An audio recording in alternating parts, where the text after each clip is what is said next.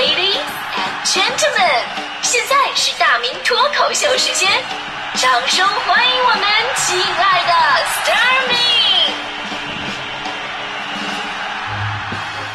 哎，欢迎各位来到今天的大明脱口秀，我是大明。昨天呢，咱们说了一条新闻，就是曾经编写过四本《中国青年发展报告》，首次提出蚁族概念的学者连思说了，说当代年轻人呢有三大愿望啊，哪四大愿望呢？就是脱单、暴富和减肥。其中暴富啊，一直以来是最能引起年轻人的共鸣。正所谓何以解忧，唯有暴富嘛，是吧？那这并不意味着说上了年纪的人就有多高尚，就是我们也想暴富。只不过呢，人生的经历告诉我们呢，哼，死了那条心吧。是吧 年少的我呀，我当年我问身边的强哥这么一个看似幼稚但却发人深省的问题，我问强哥，我说强哥，暴富它到底有什么好处呢？当时强哥微微一笑，跟我说：“大明，你知道吗？太阳系当中有八大行星，分别是火星、水星、金星、地球、土星、木星、天王星、海王星。而在这八大行星当中，除了金星之外的所有的行星都是自西向东转的，而只有金星是自东向西转。你说这是为什么呢？你说我我强强哥我我们在聊社会学，你跟我扯什么天文学呢？啊？我说我不知道啊，那金星为什么这么特别啊？强哥说：“那是因为人家是金星啊，金星多金呢，有钱，所以可以任性。好有道理啊！天文学的道理简称天理啊，是不是？可以说呢，这个暴富啊，一直以来就是人们内心当中的一种呼唤啊。当你看到一些事儿或者一些人、一些表象，然后呢想得却不可得，你有这种感慨的时候，这个内心的呼唤就会越来越强烈。我要暴富，我要暴富，我要解决这所有的问题。因为在我们看来，暴富确实可以解决你生活当中很多很多的问题，这个没有问题啊。而有问题的是什么呢？就是我们身边的那些暴富神话，真的是越来越多了。这些神话都是真的吗？你比方说五一假期，适逢劳动节跟青年节，那有这么一位广州劳动女青年，因为房子在网络上火了。在有一个视频里边吧，这名九三年的女生说自己是有四百栋房产，听好，不是四百套，四百栋一栋楼的栋房产的包租婆，每天过着收租的生活。广州四百多栋楼，一万多间房，每栋楼一个月收入五十万。这些信息跟这个九零后的身份组合到一起，就立刻引发关注了。网友们惊叹说：“这才是真正的躺着把钱给赚了呀！”还称其为最令人羡慕的职业，真的很难想象啊！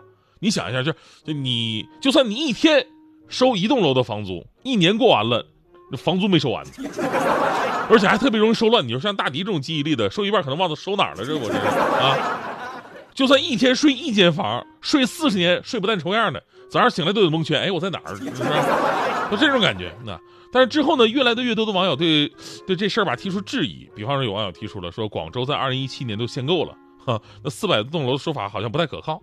还有网友起哄呢，说这个相关部门得好好查一查这名包租婆每年交多少税。就面对着舆论从羡慕嫉妒恨慢慢转向了转向了这种事情的可行性的一个探讨。这名包租婆就感到压力了。后来回应说，她拥有什么四百栋楼啊，每栋楼月赚五十万呐，身家超两亿啊，这些言论呢都是夸大不真实的。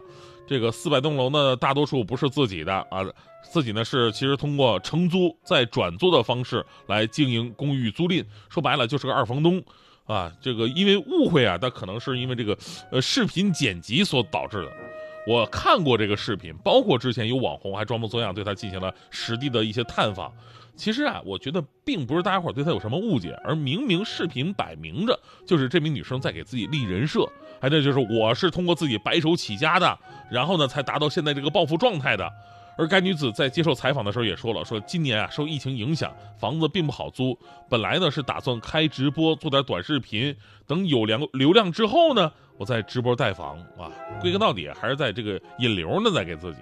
其实从一个九零后创业的角度来讲，哈，你刨出这个暴富的神话不怎么地，其实这个女生做的还真的是挺不错的。啊，我觉得是咱们大多数人的榜样。你看，这么小的年纪，有创业的勇气，有市场的眼光，有坚决的行动力，也有承担失败风险的这么一个胆量。而就目前这个规模，也还真的可以了，就做到我们大多数人都做不到的事儿。其实，包括这个炒作的手段，也是与也算是与时俱进吧。只不过这个方式啊，比较遭人诟病罢了。而真的，在这个时代，一个年轻人白手起家，啊，几年就能达到暴富的状态，特别的难。你除了继承家产，其他几乎没什么办法。就说有个年轻人上山问一个方丈说：“大师啊，我怎么才能暴富呢？”然后呢，这个老方丈就回答了：“呃，你只要集齐七颗球就可以了。”年轻人想想，莫非这世界上真的有七龙珠？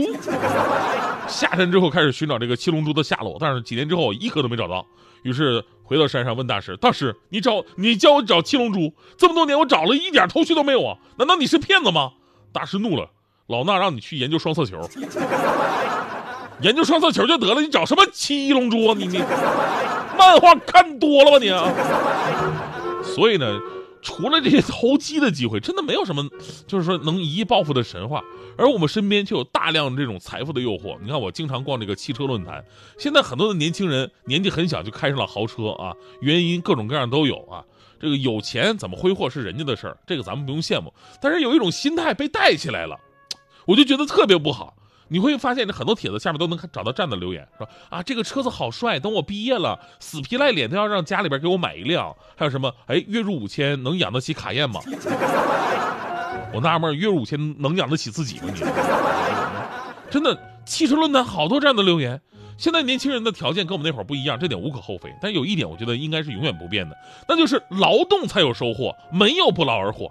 如果你把不劳而获当成一种理所当然，总是想把这个吃苦拼搏这块略过去，而直接达到一种暴富的状态，这是不可能发生的。你看到别人什么开豪车、住豪宅、开启人生巅峰，有羡慕这种心理特别正常。但是说要达到这一切，你必须要有个脚踏实地的过程。现在我身边啊，真的是这种诱惑太多了。我手机里边各种软件啊，种草的软件，小什么玩意儿输那个，炫耀各种的小资生活。有朋友说了，这软件多好啊，我们平时买东西带货什么的，大家看一看买什么。你是抱有这样这样心理，但是我我仔细发现了，就比比方说啊，这个一个女生在那卖口红，卖口红，你卖你的口红就得了呗。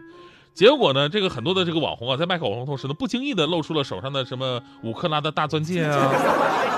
呃，什么新款的某品牌的一个包包啊？结果呢，口红卖卖出几十几几几支，结果呢，看完这个都买的都是什么包啊？哎呀，现在就连一些以前很朴实的一些这个一些，比方说某点评的某大什么点评的这么这么一个软件，对吧？我就想看看我想吃什么，我想看看哪些美食，然后勾引我，然后我就吃。结果打开一看，下面各种的达人啊，所谓的美食达人，全都是什么露腿的、露肩的。我想看的是美食，不是这这啊！所以呢，你看现在年轻人也有自己不容易的地方，割韭菜的比以前多了呀。各种提前消费的思想，先给你宣传一波，然后呢，让你再理智的投资一波，然后在各个地方、各个平台让你借一波，结果呢，越来越穷，穷到最后，你也只能通过暴富的来解决负债累累的问题了。所以说呢，理性消费，长远的规划人生，脚踏实地的走。咱们真的不用暴富啊，暴什么暴啊，富就行了呗。我在这里，我就举个例子，就是我的好朋友强哥，真的是，因为强哥呀，他是我们就这圈人，他出道比较早的，因为他是相声演员，从小学相声嘛，他很早就跟那个王自健搭档说相声了，还真的挺不错的，出名是最早的。就那会儿，就就他有钱，因为他是跑场子，我们都是正经工作啊，说相声也是正经工作啊，我们是正经就是拿工资的那种，他不是人跑场子的。那会儿特别有钱，特别有钱以后呢，就请我们吃饭，请我们吃饭。我就发现强哥到那个在自己家里边做的饭跟别人都不一样。他给我们上了一个自己炖好的鸡，我就发现这个这个这个这盘鸡里边吧，金光闪闪的，有三枚硬币一块钱。我就问强，我说强哥不对吧？这个你这是你们家新做法吗？他说强哥说我是刚学的呀。我说我见过那个三杯鸡，但是三块鸡我没见过啊。这里边为什么要放三块钱呢？强哥说：“哎呀，这他菜谱教的吧？”我说：“哪家菜谱那么教啊？”强哥啪把那个菜谱给我拿来了，说：“你看啊，这个炖鸡师傅说要放那放这什么，放放三个八角。我家里没零钱啊，没八角钱，我就我就直接放一块了，这哥也不差钱，这无所谓。我强哥，你有钱就是任性。”气变安静，轻轻一下荡到底，没有什么过不去，要保持好的心情，充满快乐的气息，这一刻就属于你，丢掉所有坏情绪，变成开心的自己。太多人会告诉你要成功必须努力，这些那些大道理全部抛到脑后去，就算失败没关系。至少是一种经历。没有什么是必须，开心才是最佳的。元气满